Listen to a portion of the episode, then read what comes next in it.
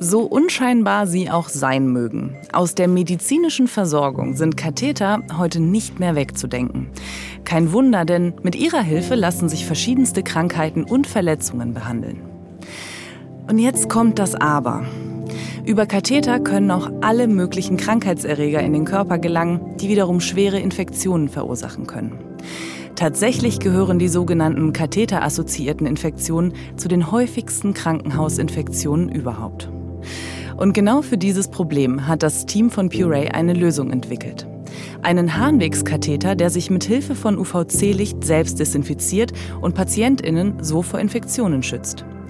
Für diese Innovation wurde Puree jetzt mit dem Healthy Award 2022 ausgezeichnet. Ein Preis, der im Rahmen der Healthy-Initiative von der Techniker Krankenkasse und dem Handelsblatt für Innovationen im Gesundheitswesen verliehen wird. Was die Technologie von Puree so besonders macht und wie sie funktioniert, darüber sprechen wir in der heutigen Podcast-Folge.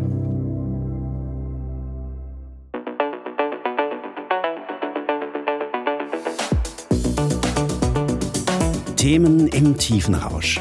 The Economy, der Podcast, der Wirtschaft hörbar macht.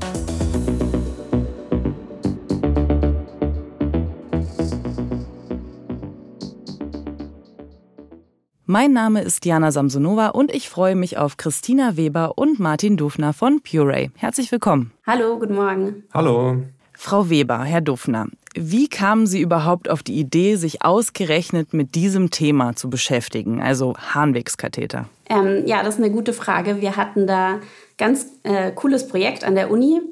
Ähm, das war ein Kurs, an dem wir alle teilgenommen haben. Und Ziel des Kurses ist es praktisch, ins Krankenhaus zu gehen, in den Gesundheitsbereich und zu schauen, was gibt es für Potenzial für Innovationen. Mhm. Und Ziel davon ist sozusagen ein Medical Need zu definieren, wo man technisch äh, verbessern kann, wo man mit einer Lösung ankommen kann. Sozusagen zuerst zu definieren, wo ist das Problem und dann nach einer Lösung zu suchen, nicht mhm. andersrum. Mhm. Und wir waren da eben im Klinikum in Pasing und durften uns auf der Station der Gefäßchirurgie umschauen, genau. Und dort die Ärzte drei Wochen lang begleiten und uns einfach eine ganze Liste sammeln an Ideen, wo wir gesagt haben, boah, hier könnte man, hier ist Verbesserungspotenzial. Mhm. Genau. Und die, die eigentliche Idee war zuerst, dass wir gesehen haben, okay, das mit der Wundheilung scheint ein großes Problem zu sein, gerade in der Gefäßchirurgie. Ähm, und das ist aber allerdings ein sehr schwieriges Thema, weil man hier nicht eins zu eins nachweisen kann, dass eine Infektion der Wunde, wenn die nicht gut heilt, ähm, wo diese Infektion stattgefunden hat, wo ist das passiert, wo ist der Fehler. Ähm, und deswegen sind wir dann auf den Harnwegskatheter gekommen, weil hier bei dem Harnwegskatheter, wenn eine Infektion vorliegt, die Wahrscheinlichkeit, dass die Infektion wegen dem Katheter da ist, ist sehr gut belegt. Und deswegen haben wir gesagt, okay, hier können wir helfen, hier können wir einschreiten. Wir brauchen einen besseren Katheter, der sich nicht mehr infiziert, um so dem Patienten helfen zu können und die Infektionen zu vermeiden. Mhm. Bevor wir jetzt weiter in das Thema einsteigen, sollten wir klären, wann und wie ein Harnwegskatheter überhaupt zum Einsatz kommt. Unsere Infobox hat die Antworten. Ein Harnwegskatheter ist ein medizinischer Schlauch, meistens aus Kunststoff, der in die Harnblase eingeführt wird, um Urin aus dem Körper abzuleiten. Harnwegskatheter werden, wie die meisten Katheter, zur Behandlung von verschiedenen Krankheiten und Verletzungen eingesetzt. Zum Beispiel, wenn die Patientin oder der Patient temporär oder dauerhaft nicht in der Lage ist, selbstständig zu urinieren. Das kann zum Beispiel nach einer Operation sein oder auf der Intensivstation. Doch wie bei anderen medizinischen Eingriffen auch, gibt es auch hier Risiken. Je länger ein Harnwegskatheter im Einsatz ist, desto höher das Risiko einer Infektion, die je nach Verlauf mit Antibiotika behandelt werden muss. Tatsächlich kann die Harnwegsinfektion sogar bis zur lebensgefährlichen Blutvergiftung führen. Dieses Risiko zu reduzieren ist ein Anliegen von Puree. Sagen Sie mir doch einmal konkret, was genau unterscheidet jetzt Ihren Harnwegskatheter von anderen Kathetern? Also, ähm, wie Sie schon äh, erwähnt haben, äh, sind Katheter essentiell im Krankenhaus und äh, kommen in ganz vielen unterschiedlichen Abteilungen vor. Und so der gängigste Katheter besteht entweder aus Latex oder Silikon. Und ähm, was die Infektionsprävention angeht, ähm, sind diese Standardprodukte bieten im Grunde überhaupt keinen Schutz. äh, vor Infektionen. Ähm, allerdings ist das Problem natürlich bewusst und ähm, insofern wurden da unterschiedliche Ansätze verfolgt bisher. Die, die meisten oder die gängigsten sind ähm, Beschichtungen. Hier findet man vor allem antibiotische oder Silberionenbeschichtungen, die eben äh, die Keimbelastung reduzieren sollen. Jedoch äh, nutzt sich diese Wirkschicht über die Zeit ab und ähm, sprich mit, der, mit, mit einer längeren Anwendungsdauer steigt auch wieder das Risiko Infektionen.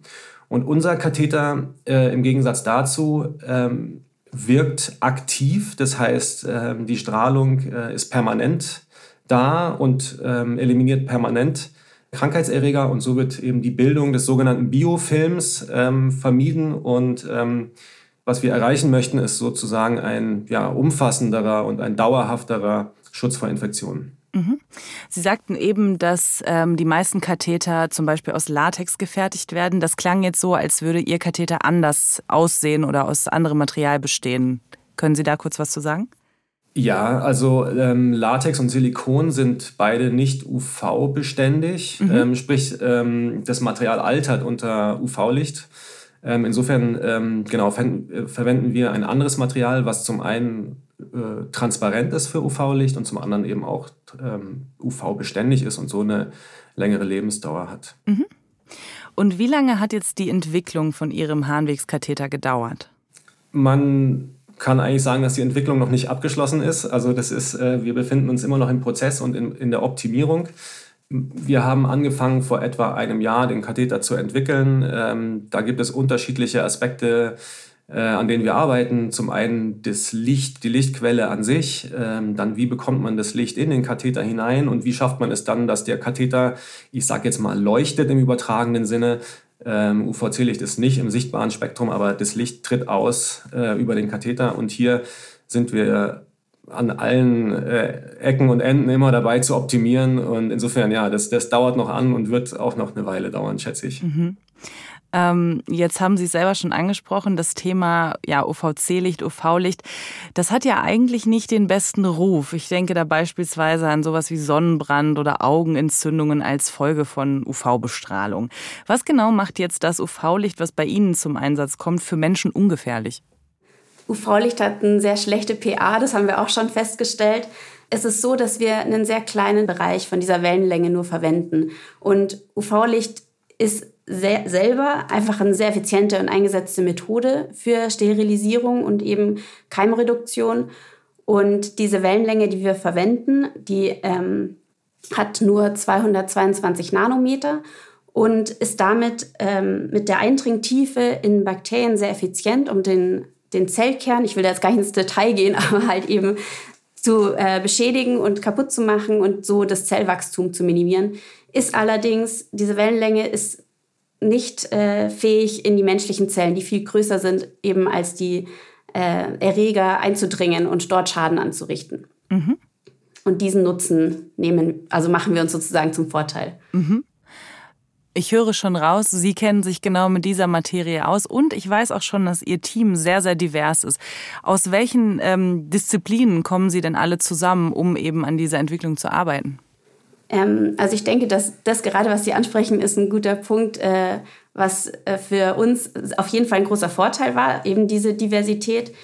Bei uns wurde in diesem Kurs, den ich vorhin schon erwähnt habe, die Teams eben genau so zusammengestellt, um möglichst verschiedene Hintergründe und Erfahrungen zusammenzubringen, um gemeinsam an Lösungen arbeiten zu können. Wir haben jetzt im Team äh, einen Designer, der Martin, der neben mir sitzt. Ähm, der macht zusätzlich noch eine Weiterbildung ähm, um im Bereich Management uns unterstützen zu können. Mhm. Der Eduardo ist eben unser Spezialist eben für die UV und die Techniklösung und die Produktentwicklung. Also ich bin gelernte Bioingenieurin und werde mich äh, für die Zellversuche, äh, werde mich darum kümmern und zu belegen, dass das auch funktioniert und sicher ist. Und der Erik ist auch noch in unserem Team, der ähm, hat auch einen Hintergrund in Management und auch in Nanowissenschaften. Kommen wir noch mal auf den Katheter zurück. Werden wir jetzt mal konkreter. Wie funktioniert das Ganze jetzt, beziehungsweise die Technologie dahinter genau? Der, genau, der Katheter besteht im Grunde genommen aus zwei Komponenten, kann man sagen. Man hat zum einen den Katheterschlauch an sich, den Polymerschlauch, und dann hat man eine externe Lichtquelle. Und ähm, diese zwei Komponenten werden einfach angeschlossen aneinander. Ähm, und äh, in dieser Lichtquelle wird dann das Licht erzeugt, über ein Kabel in den Katheter eingekoppelt und dort in den Katheter eingeleitet und dann verteilt. Der Katheter an sich wird sozusagen wie gewohnt platziert. Äh, für das Krankenhauspersonal besteht sozusagen kein Bedarf, neue Behandlung zu lernen oder sich umzustellen. Ähm, lediglich die Lichtquelle muss eben angeschlossen werden und ähm, dann wird der Katheter auch normal entsorgt. Das ist ein, Einwegs, äh, Einwegprodukt und die Lichtquelle, ähm, da rechnen wir mit einer Lebensdauer von etwa 3000 Stunden und die kann dann eben wiederverwendet werden beim nächsten Patienten oder beim, äh, beim, beim nächst, bei der nächsten Anwendung. Genau, so, so funktioniert das im Grunde dann nachher im Alltag. Technisch gesehen ist es, äh, wird, es so, also wird es so funktionieren, dass die Lichtquelle des Licht muss eigentlich nicht permanent abgegeben werden, weil es einfach nicht notwendig ist. Das Zellwachstum braucht eine gewisse Zeit. Mhm. Die Kolonialisierung der Bakterien, der Keime braucht eine gewisse Zeit. Und ähm, bis sozusagen ein kritischer Schwellenwert überschritten ist und dann strahlen wir wieder, dann wird das Licht wieder abgegeben äh, und dann kann die Lichtquelle auch sozusagen wieder ausgeschaltet werden automatisch. Und ähm, genau, und so wird dieser Katheter kontinuierlich desinfiziert. Ähm, ich als Laie muss da nochmal nachfragen. Und zwar ist, also habe ich gelesen als äh, in der Vorbereitung, dass es oft dazu kommt, also Bakterien lassen sich quasi fast gar nicht vermeiden in handelsüblichen ähm, Harnwegskathetern. Mhm, ähm, es hat, hängt ja. auch ein bisschen damit zusammen, wie oft da gewechselt wird, wie auf die Hygiene geachtet wird. Ähm, wie oft muss denn Ihr Katheter gewechselt werden oder funktioniert der da irgendwie anders als andere? Also aktuell ist es so, dass das RKI empfiehlt, nach spätestens fünf Tagen einen Katheter zu wechseln, mhm. eben weil das Risiko für eine Infektion so dramatisch ansteigt. Weil eben, ich sage es mal, das Zellwachstum, das kennt man ja, ist ein exponentielles Wachstum und irgendwann ähm, sind, ist die Keimbelastung so groß, dass, man, dass, dass es keine andere Chance gibt, als einen Katheter zu wechseln. So mhm. ist der Ist-Stand. Mhm. Ähm, mit, mit unserer Methode, mit unserer Technologie planen wir, das Zellwachstum gar nicht so weit kommen zu lassen. Sprich, ähm, den Schlauch immer wieder zu desinfizieren und somit im Grunde, ich sag jetzt mal, den Schlauch für immer liegen zu lassen. Mhm. Das ist jetzt mal eine Behauptung. Ähm, wir müssen das mal in einer Studie, sozusagen in einer, in einer etwas länger angelegten Studie überprüfen, inwieweit diese Kolonialisierung dann wirklich über einen längeren Zeitraum ähm, gestoppt werden können. Aber die Anwendungsdauer, so planen wir, wird, wird enorm verlängert mhm. dadurch. Ich hoffe, das hat Ihre Frage beantwortet. Ja, absolut, auf jeden Fall. ähm, jetzt ist natürlich die Frage, klar, es gibt den Harnwegskatheter, es gibt aber natürlich noch ganz viele andere. Lässt sich Ihr Konzept denn auch auf andere Katheter ausweiten? Ähm, ja, wir planen das auch für Dialyseschläuche. Wir haben äh, Beatmungsschläuche im Blick und vor allem auch ähm, intravaskuläre ähm, Schläuche. Da gibt es ja ganz viele Anwendungsmöglichkeiten, wo immer der Schlauch irgendwie die Barriere zwischen Haut und Blut oder irgendwelchen anderen Körperöffnungen durchdringt und somit immer ein Einfallstor ist für Bakterien. Und das ist natürlich in anderen Anwendungsbereichen auch nochmal kritischer, wenn man jetzt an eine Infektion denkt. Bei einem Beatmungsschlauch ist das natürlich gerade für ähm, vulnerable Patienten total kritisch. Mhm. Und da sind wir dran und da könnte unsere ähm, Technologie auf jeden Fall auch eine Lösung sein. Jetzt meine letzte Frage an Sie beide. Wo stehen Sie denn aktuell mit Puree und wie geht es jetzt weiter? Ähm, genau, wir haben gerade unser Exist-Gründerstipendium begonnen. Das ist jetzt am 1.9. losgegangen. Das heißt, das gibt uns jetzt die Möglichkeit, ähm, Vollzeit daran zu arbeiten zu dritt, was natürlich ganz viele neue Möglichkeiten eröffnet, weil wir Labornutzungen haben und ja, jetzt einfach uns auf die Entwicklung äh, stürzen können. Und äh, ja, da sind wir gerade noch dran. Wir entwickeln gerade weiter und werden auch gleichzeitig äh, an unseren Studien arbeiten, um eine genaue Dosierung äh, definieren zu können. Und genau, das ist der Stand. Herr Dufner, haben Sie noch was zu ergänzen?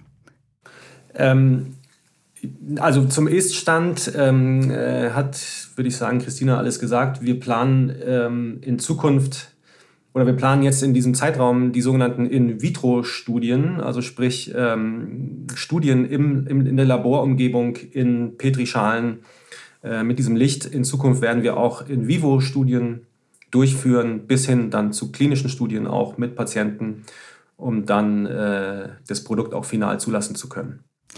Frau Weber, Herr Dufner, vielen Dank für diesen Einblick. Wir sind auf jeden Fall gespannt, wie es mit Puree weitergeht und gratulieren noch einmal ganz, ganz herzlich zum Gewinn des Healthy Awards. Vielen Dank. Dankeschön. Ja, vielen Dank auch für das Interview.